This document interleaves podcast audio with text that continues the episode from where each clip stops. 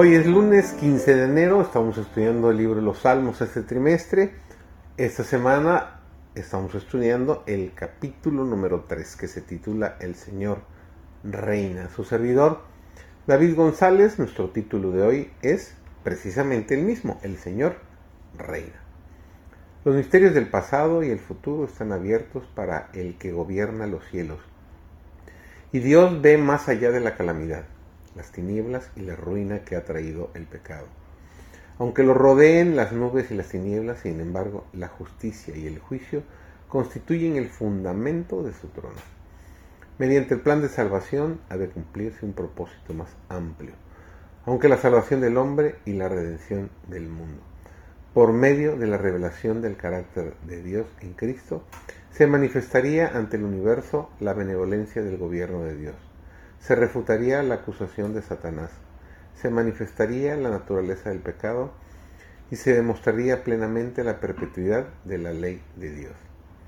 Entonces el exterminio del pecado vindicará el amor de Dios y se rehabilitará su honor delante de un universo compuesto de seres que se deleitarán en hacer su voluntad y en cuyo corazón estará su ley.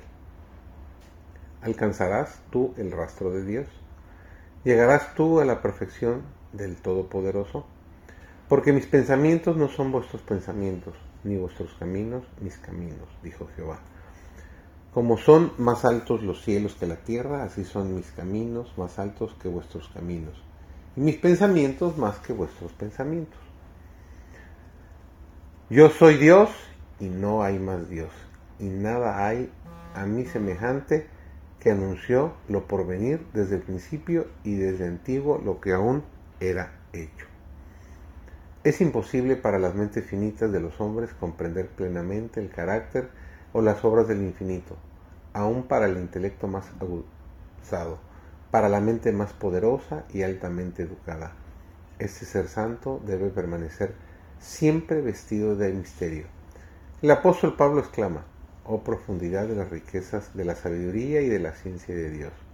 Cuán incomprensibles son sus juicios e inescrutables sus caminos. Pero aunque nubes y tinieblas están alrededor de él, justicia y juicio son el asiento de su trono.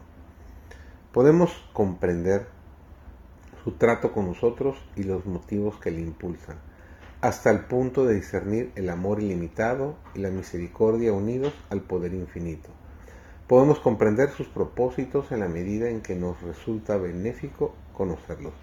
Y fuera de esto debemos seguir confiando en el poder del Omnipotente, el amor y la sabiduría del Padre y soberano de todos. Nos dice Salmos 97.10, los que amáis a Jehová, aborreced el mal, exhorta el salmista. Estas palabras del salmista revelan que es sirviendo a Dios como se alcanzará ese nivel. Debiéramos ahora poner a un lado la maledicencia, los planes egoístas, todo aquello que perjudicaría la influencia o confundiría el juicio. Debe despojarse el corazón de toda búsqueda del yo y debe uno conducirse de tal manera que no induzca a ningún alma a andar por sendas falsas.